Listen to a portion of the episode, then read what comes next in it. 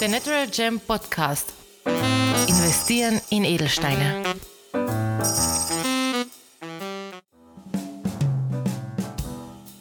Ja, und willkommen zurück bei The Natural Gem Podcast, wo wir uns alle zwei Wochen auf die Spuren des Edelsteins begeben. Heute wieder mit meinem Kollegen Ferdinand Schwarzer. Hallo Ferdinand. Ja, ist gar nicht so lange her, dass du gerade da warst. Wir haben ja über äh, Schmuck gesprochen, wir haben davor über die Krönung gesprochen, wir haben davor über den Aquamarin gesprochen. Also du warst jetzt wirklich schon bei vielen Folgen dabei, bist auch ja, unser, habe ich letztes Mal schon gesagt, unser meist requested äh, Podcast-Gast, weil du ja wirklich sehr, sehr tiefe Einblicke in die Edelsteinwelt bringst. Und ja, deswegen freut mich, dass du wieder da bist. Sehr gerne. Heute haben wir ein Thema mitgebracht, das äh, ja eigentlich fast zeitaktuell ist mit den ganzen Versteigerungen und äh, mit den Headlines und News, die man immer wieder hört. Äh, berühmte Steine. Und zwar berühmte Steine, also nicht nur berühmte Steine, die durch Versteigerungen Aufsehen erbracht haben, sondern auch Steine von ja, auch Königshäusern nach der Krönung ähm, und andere Steine, die in irgendeiner Art und Weise in der Geschichte für Aufsehen gesorgt haben. Welche Steine haben wir denn hier mitgebracht? Also vielleicht verrätst du mal nur den ersten. Ja, Emanuel, ganz in der Tat. Das ist ein sehr spannendes Thema, weil es gibt viele Edelsteine, um die sich Mythen ranken, die in der Geschichte erwähnt, erwähnt sind, über die eigenen Geschichten geschrieben wurden, Bücher geschrieben wurden. Und es geht eben weit über die reinen Auktionshausversteigerungen hinaus. Also gibt es ganz, ganz spannende Edelsteine. Und ich habe heute vier Edelsteine vorbereitet.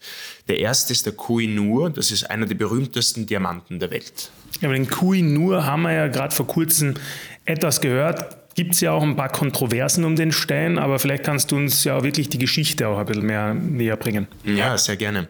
Also grundsätzlich Koh-i-Noor bedeutet übersetzt Berg des Lichts. Und wie ich schon vorher gesagt habe, das ist einer der berühmtesten Diamanten und überhaupt Edelsteine der Welt.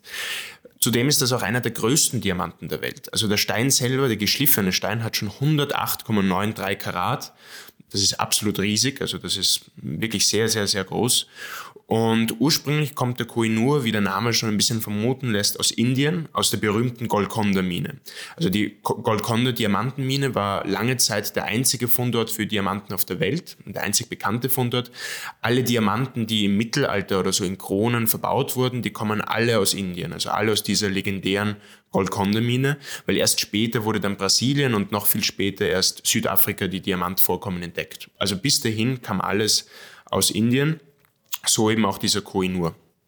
Deshalb auch die Kontroverse um den Stein, weil die Inder sagen, unser Stein äh, und das ist, ein, das ist ein Zeichen der Kolonialzeit. Vielleicht kannst du uns da einfach mal erklären, haben die damit recht? Würdest du denn tatsächlich so sehen, dass das wirklich äh, eigentlich Indien gehören müsste, dieser Stein?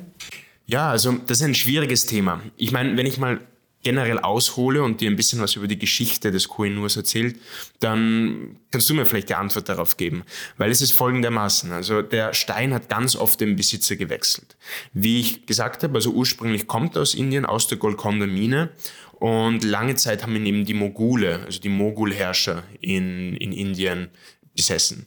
Und die Mogulherrscher sind jetzt auch nicht so, wie man sich das vorstellt, heute, also die Nationalist, nationalistischen Inder-Hindus gewesen, sondern die Mogulherrscher waren Muslime. Ganz berühmt zum Beispiel Shah Jahan und das Taj Mahal und so weiter, das waren ja eigentlich muslimische Herrscher Indiens.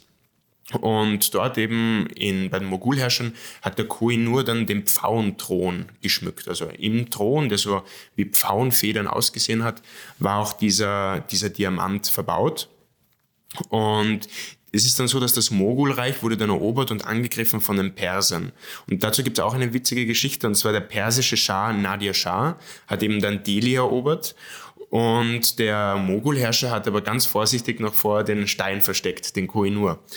Und angeblich, nach der Legende, hat er den Kohinoor eben in seinem Turban versteckt. Und eine Konkubine des, äh, des Mogulherrschers hat dann dem persischen Schah verraten, dass der, der Mogulherrscher den, den Koinur-Diamanten eben in seinem Turban versteckt hatte. Und als sich dann der Nadir Shah und der, also der persische Herrscher und der Mogulherrscher sich getroffen haben, um sozusagen den Frieden zu vereinbaren und eben neue Verträge aufzusetzen, äh, wusste der, der, persische Schah schon davon und hat dann ganz freundlich angeregt, dass sie als Zeichen der Freundschaft und des Friedens ihre Turbäne tauschen. Und so ist dann der Legende nach der, der Kohinoor-Diamant dann in die Hände der Perser gefallen. Ähm, die Geschichte geht dann aber weiter. Also die Afghanen haben dann den Stein erobert, dann zuletzt haben eben die Sikh, also eben diese Region in Rajasthan, auch praktisch eine indische Minderheit, äh, hat dann diesen Stein besessen. Und als dann die Sikhs Krieg geführt haben mit den Indern, äh, mit den, Entschuldigung, mit den Engländern und mit der British India Company, ist dann der Stein eben an die Engländer gegangen. Und von dort dann weiter über die East India Company an Queen Victoria. Und Queen Victoria hat ihn dann neu schleifen lassen. Das ist sozusagen die Form, so wie wir ihn heute sehen. Ähm, das hat dem Stein natürlich viel mehr Brillanz gegeben, weil man damals in England über einfach ähm, fortschrittlichere Schleifmethoden verfügt hat. Und das ist der Stein, wie wir ihn heute kennen. Also eine lange Geschichte und viele Besitzer. Wem er denn wirklich gehört, ist dann die Frage. Ja, es ist, glaube ich, auch für uns jetzt nicht ganz so leicht zu beantworten. Gehört er jetzt äh, in, das, in, den, in, den, heutigen Iran äh, eher nach Pakistan, nach Indien, Bangladesch?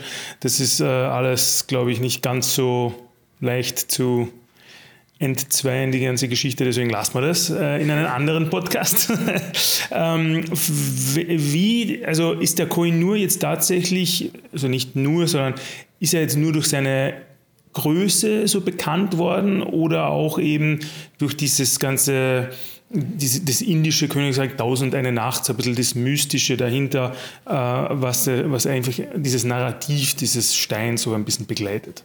Ja, ich denke, beim Koh-i-Noor sind es viele Komponenten. Einerseits ist er der, einer der ältesten schriftlich dokumentierten Diamanten, die wir kennen. Also bereits 1304 wurde der Stein schriftlich erwähnt. Dann ist es natürlich sicherlich auch die Größe. Also so riesige Diamanten, das sind eben diese Typ 2a-Diamanten, sind sehr, sehr selten und äh, auch dadurch ist er sehr, sehr bekannt. Und zuletzt sicherlich auch die Geschichte des Steines. Oft, dass Kriege wegen ihm geführt wurden und beziehungsweise er stark einen, einen ein Motivationsgrund für einen Krieg war. Ähm, und auch oft die Leute, die, und das werden wir dann nachher noch bei den anderen Edelsteinen sehen, dass diese ganz großen Steine, die Leute, die den unbedingt besitzen wollten, dann oft auch mit Pech gestraft wurden. Ähm, zum Beispiel hat dann ein afghanischer Herrscher diesen Stein besessen und der hat dann mit seinem Bruder, mit dem er insgesamt Schwierigkeiten hatte und die haben beide um den Thron irgendwie gestritten und dann hat der eine Bruder dem anderen Bruder die Augen ausstechen lassen, angeblich der Legende nach mit der Begründung, dass er diesen Koh-i-Noor niemals sehen kann. Also ich glaube, all das trägt eben zum Mythenreichtum dieses Steins bei. Mhm. Also das ist sozusagen das äh, Herr der Ringe des echten Lebens. Ganz genau. Ja, ähm, abschließend zum, zum Koinur vielleicht noch, äh, dass du es nochmal zurückbringst in die Neuzeit und vielleicht, nachdem man das zwar schon im letzten Podcast, oder das ist schon mehrere Podcasts her, aber bei der Krönung äh, besprochen hattest, dass du da jetzt vielleicht nochmal die derzeitigen Kontroversen erklärst. Sehr gerne, ja. Also es ist ja ein sehr aktuelles Thema. Es war nämlich so, dass dann der Koinur war dann in der Queen Consort Crown, also sozusagen in der Krone, die die Frau des Königs trägt, äh, eingebaut vorne, also eingefasst vorne am Stirnstück der Krone. Und jetzt unlängst bei der Krönung von King Charles, wo Camilla diese Krone dann getragen hat, die Queen Consort Crown, wurde der Kohinoor tatsächlich ausgefasst für die Krönung, weil eben Indien gesagt hat, sie hätten den Stein gerne zurück und der Indien ja auch im Commonwealth ist, wollte man da keinen Streit eingehen durch die Krönung und hat wirklich den Stein ausfassen lassen und dafür Steine eines anderen sehr berühmten Diamantens, also Einzelstücke des Kulinan eingebaut, vorne in die Stücke. Ich glaube, der Kulinan 4, 5 und 6 wurden dann vorne in die Krone eingebaut anstelle des Koinurs. Ist der Kulinan schon dein nächster Stein oder hast du einen anderen mitgebracht? Nein, ich habe heute einen anderen Stein mitgebracht. Und zwar den Hope-Diamanten. Ein blauer Diamant, auch einer der berühmtesten Diamanten der Welt und ich würde mal sagen mit Sicherheit der berühmteste Farbdiamant der Welt. Und der bringt ja tatsächlich auch Pech. Ne? Ganz genau, ja. Also um den rangen sich noch mehr Mythen. Und zwar ist, man vermutet sogar, dass der Stein verflucht sein könnte. Aber ja, erzähle ich euch gleich mehr dazu. Grundsätzlich ist es so, dass der Hope-Diamant ein blauer Diamant ist, also rein fachlich jetzt vom Typ 2b. Das bedeutet, dieser Diamant ist 100% Kohlenstoff, hat aber das Spurenelement Bohr drinnen. Und Bohr färbt den Stein dann eben blau. Da kommt, daher kommt die blaue Farbe. Ich muss dazu sagen, das ist ein, ein leichteres Blau. Das ist, man kann sich das jetzt nicht vorstellen, ein ganz tiefes, sattes Royal Blue wie beim Saphir. Das ist es sicherlich nicht. Aber für einen Diamanten ist es schon so selten, also es ist ein, ein leichteres Blau. Und das ist auch ein sehr großer Stein, also ich glaube der größte Farbdiamant, der je gefunden wurde, also der größte blaue Diamant, der je gefunden wurde, mit 45,52 Karat. Und der hat auch wieder eine spannende Geschichte. Wie schon der Kohinoor kommt dieser Stein nämlich auch aus Indien und wurde im 17. Jahrhundert von einem berühmten französischen Kaufmann, von einem Herrn Tavernier gefunden. Und den Herrn Tavernier kann ich insgesamt empfehlen, äh, wenn da für die Edelsteinbegeisterten, da können Sie ein bisschen im Internet Recherche machen, der hat auch ein Buch geschrieben über eben die Diamanten und über Farbedelsteine und den Farbedelsteinmarkt im 17. Jahrhundert in Indien und über die Seidenstraße. Das ist ein ganz spannendes Buch und da kann man spannende Geschichten lesen, wie damals so der Farbedelsteinmarkt funktioniert hat. Und viele Abenteuer dabei. Verlinken wir natürlich sehr gerne in den Shownotes. Auf jeden Fall. Und dieser Tavernier hat den Stein dann nach Frankreich gebracht und dann verkauft letztendlich an Ludwig XIV., also an den Sonnenkönig den König von Frankreich. Und der hatte dann aber schon nicht so viel Glück mit dem Stein, weil der hat sehr viel dafür bezahlt und letztendlich wurde der Stein aber gestohlen. Ist dann ihnen verschwunden, also wurde dem König gestohlen und dann lange Zeit verschwunden gewesen. Und plötzlich ist dann der Stein wieder aufgetaucht in England, so im 19. Jahrhundert. Und gab es mehrere Besitzer. Hope war ein, ein, ein, ein Banker, nachdem ist der Stein dann benannt worden. Der hat ihn kurze Zeit besessen. Ich glaube, Hope ist heute auch einfach so ein schöner Name, weil es eben Hoffnung den ganzen Namen noch mysteriöser macht. Und es war dann so, dass Cartier, also Pierre Cartier in England, in London, den Stein gekauft hat. Und der musste sich damals aber schon stark übernehmen. Also der musste für damalige Verhältnisse eine Unsumme zahlen dafür und hat dann schnell gemerkt, dass das sich buchhalterisch für nicht so gut auswirkt, wenn er so viel Kapital in einem Stein gebunden hat und wollte ihn dann ganz schnell weiterverkaufen. Und er hat dann tatsächlich eine Käuferin gefunden, die Evelyn Walsh McNeil, eine, äh, eine Aristokratin in England, die sehr, sehr reich war und für die hat der Stein dann aber auch nicht so viel Glück gebracht, weil ihr Ehemann hat sie für eine jüngere Frau verlassen. Ihr Sohn ist bei einem Autounfall gestorben. Ihre Tochter ist dann an einer Drogenüberdosis gestorben. Und sie selbst ist dann, hat praktisch ihr ganzes Vermögen verloren, musste auch den Stein verkaufen und ist dann eigentlich in Armut gestorben. So gesehen, ja, hat sie nicht viel Glück gebracht. Und es war dann so, der letzte Besitzer des Steins war Harry Winston, also auch der berühmte Juwelier. Und vielleicht hat er auch dann Angst gehabt vor diesem schlechten Omen des Steines und hat ihn dann gespendet an das Smithsonian Institute in, in Washington, D.C. Und dort kann man den Stein heute noch anschauen. Also wenn man da interessiert ist, kann man den besuchen. Ja. Und kurz darauf ist dann äh, Trump gewählt worden. Also ein Glück für Washington, D.C. Ah. ähm, ah, spannend, ja. Und also der Hope Diamond, den kann man auch tatsächlich in einem dieser Smithsonian heute noch sehen. Ganz genau, den kann man eben im Museum anschauen. Leider war ich noch nie in Washington, aber wenn ich mal hinfahre, steht das sicherlich an oberster Stelle. Für mich als, als Juwelenhändler ist das noch wichtiger, als das Weiße Haus oder der Kongress anzuschauen. So gesehen, Nummer eins in Washington ist für mich das Smithsonian Institute und der Diamant. Ja. Ist das äh, jetzt mal abgesehen vom Hauptdiamant, aber ist das jetzt der einzige deiner berühmten Steine oder generell von berühmten Steinen, die du jetzt äh, am Schirm hast, den man einfach so anschauen kann? Nein, es gibt auch einige Steine, die man anschauen kann. Also insgesamt im Smithsonian Institut gibt es sehr viele ähm, berühmte Steine. Ähm, und auch der Koh-i-Noor, den kann man ja auch irgendwie anschauen, weil der ist ja in den englischen Kronjuwelen. Und wenn man mal in London ist, die habe ich schon gesehen, wenn man in London im Tower, den Tower besichtigt, kann man dort die Kronjuwelen sehen und eben auch den Koh-i-Noor-Diamanten dann eingefasst oder ehemalig eingefasst. Ja, jetzt aber nicht mehr. Jetzt ist er in, irgendwo versteckt. Im, ich denke immer noch im Kronschatz. Vielleicht wird er daneben ausgestellt. Vielleicht haben sie ihn noch wieder zurück eingefasst. Das wäre ganz spannend eigentlich nachzuforschen. Du hattest generell letztes Mal das auch erwähnt, dass das gar nicht mal so unüblich ist für die großen renommierten Häuser, diese berühmten Steine zu kaufen. Also Cartier gerade erwähnt. Ähm, einfach aus Prestigegründen, um vielleicht etwas, äh, wir haben ja letztes Mal auch gehört, äh, ich glaube Graf war das, die das äh, umgeschliffen haben. Ähm, vielleicht kannst du dazu noch was sagen, ist das heutzutage auch noch üblich? Siehst du das bei Auktionen, jetzt Heidi Horten vielleicht ganz, ganz jung, ähm, ja. Ja, auf jeden Fall. Also grundsätzlich ist es mal so, dass große Juweliere wie Cartier, Tiffany, Bulgari, Harry Winston sehr gerne alte Stücke zurückkaufen, einfach für ihr privates Museum sozusagen, um zu zeigen, hey, das haben wir mal gemacht, das haben wir in den 50er Jahren gemacht, das haben wir in den 30er Jahren gemacht ähm, und einfach sozusagen als Stolz, um das herzuzeigen. Zusätzlich dazu ist, wie du angesprochen hast, die ganz berühmten Steine, die geben einem, einem Juwelier einfach Prestige. Die wollen sie nicht lange halten, die verkaufen sie auch relativ günstig dann, also mit einer relativ geringen Marge weiter, äh, weil das natürlich ein großes Risiko ist und ähm, natürlich die Bücher selbst eines so großen Juweliers wie Cartier stark belastet.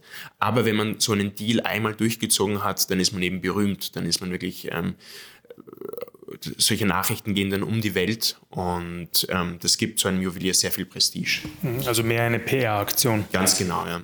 Ja, cool, aber weiter von der Hoffnung, vielleicht hast du jetzt auch einen Stein, der mehr in Richtung Farbedelstein geht. Ganz genau, das ist ja unser Kernthema sozusagen hier bei der Natural Gem, wo wir eben hauptsächlich Farbedelsteine handeln. Und da habe ich heute ein sehr spannende, zwei sehr spannende Edelsteine mitgebracht. Und zwar zwei Rubine. Und der Rubin ist ja auch der Nummer 1 Investmentstein mit der höchsten Wertsteigerung. Und da gibt es immer den Streit zwischen Burma, also zwischen Myanmar, Steinen aus Burma und Steinen aus Mosambik. Und da habe ich seit zwei sehr spannende Steine mitgebracht, und zwar einerseits den Sunrise Ruby und dann andererseits den Estrella de Fura. Und es ist doppelt spannend, weil es sind zwei sehr vergleichbare Steine. Es zählen, beide Steine zählen zu den hochwertigsten Rubinen der Welt. Und beide Steine wurden oder werden in kurzem Zeitunterschied von den zwei renommiertesten Auktionshäusern für Edelsteine, nämlich Christie's und Sotheby's, versteigert.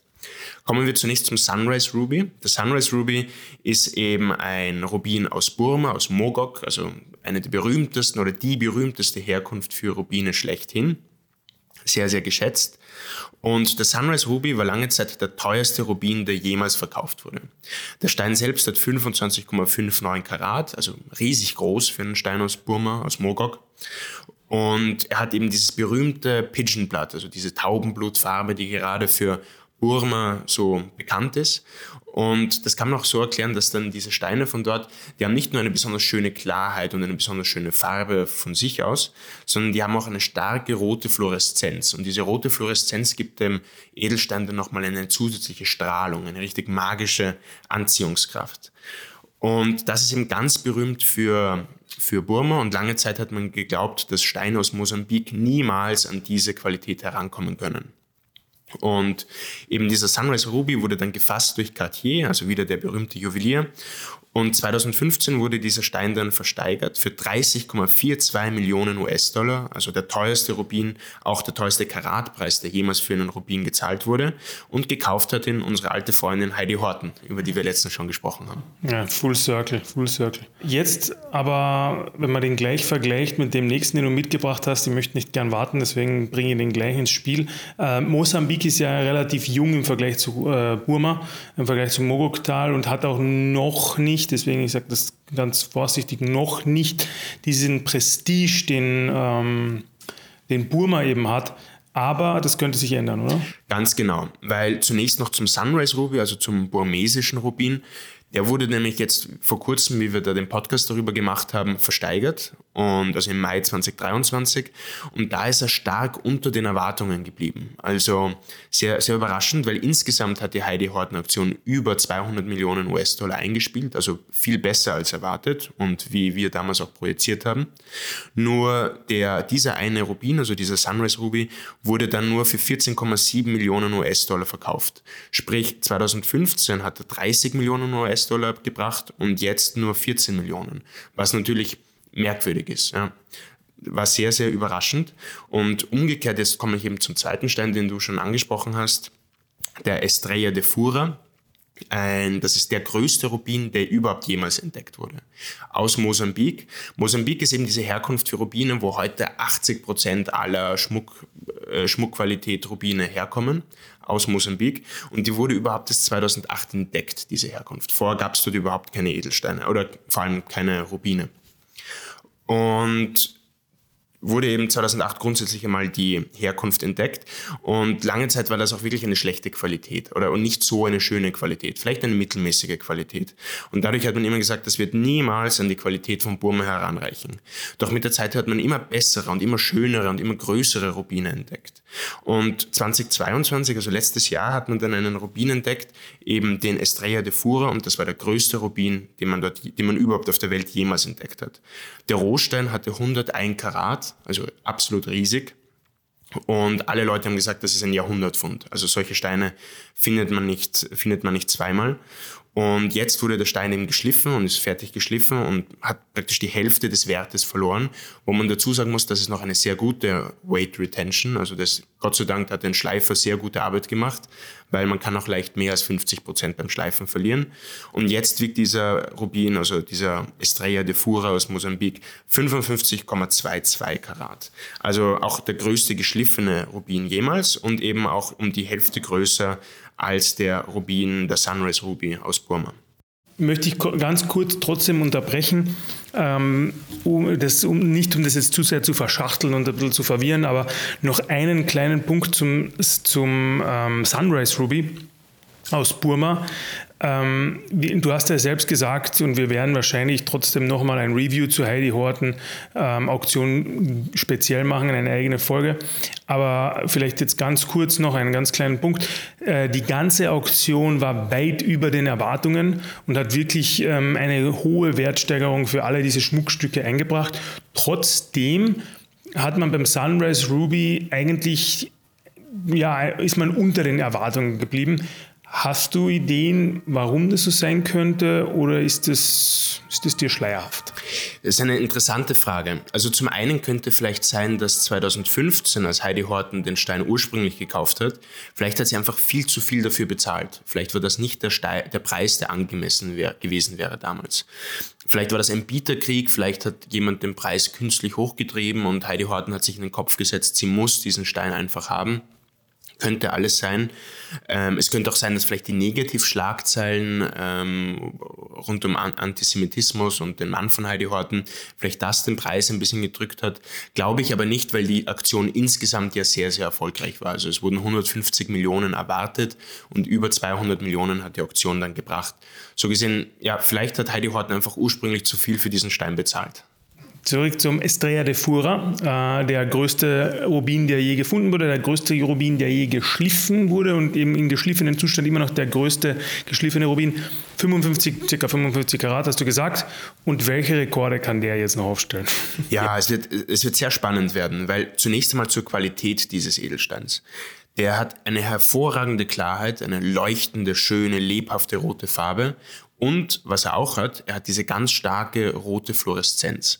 Also er steht einem, äh, dem Sunrise Ruby um nichts hinterher von der Qualität. Also die Farbe und die, die Einschlüsse, die Klarheit, das ist alles perfekt. Ganz genauso gut wie der Sunrise Ruby aus Burma.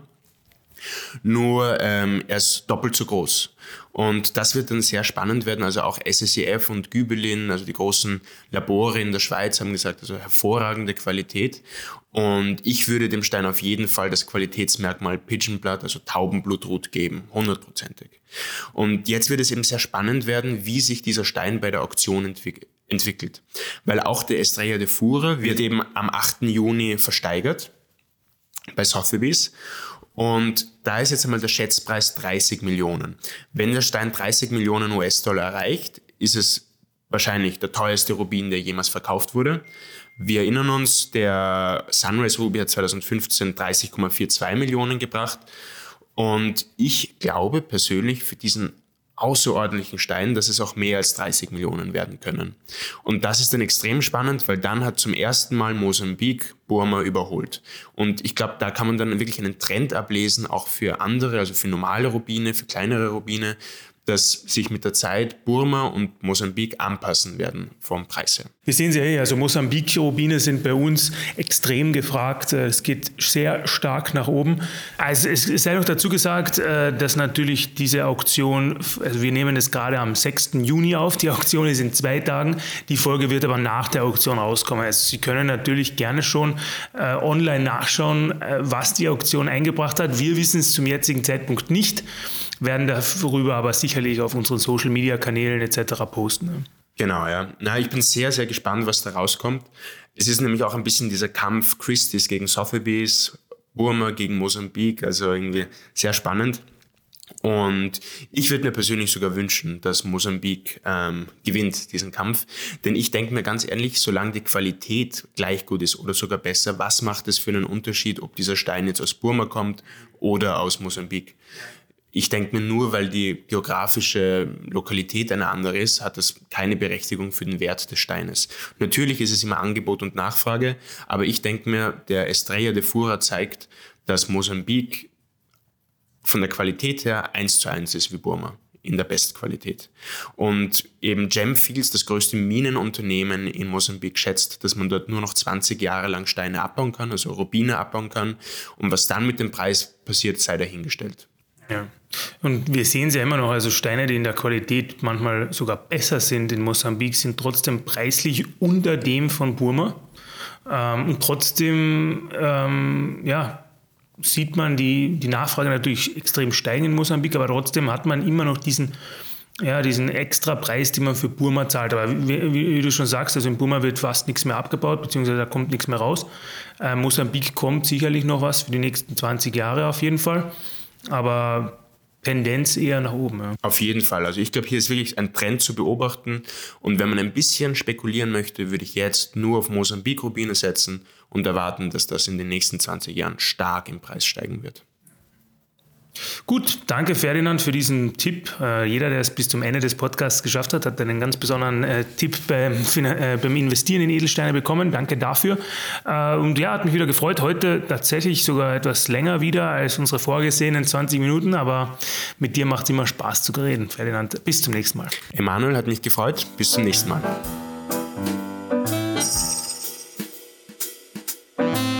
Vielen Dank auch dieses Mal fürs Einschalten und Zuhören. Wollt ihr mehr Informationen und mehr zum Thema Investieren in Edelsteine erfahren? Dann klickt einfach auf unsere Homepage www.thenaturalgem.com. Dort könnt ihr auch gleich einen Beratungstermin vereinbaren. Dieser kann telefonisch oder per Zoom oder natürlich auch persönlich erfolgen. Dafür könnt ihr auch einfach zu uns ins Büro vorbeikommen, am Universitätsring 12 in Wien. Um uns zu kontaktieren, könnt ihr uns natürlich auch anrufen oder auch einfach eine Mail schreiben. Telefonnummer sowie E-Mail-Adresse sind in den Shownotes verlinkt. Bis zum nächsten Mal bei The Natural Gem Podcast.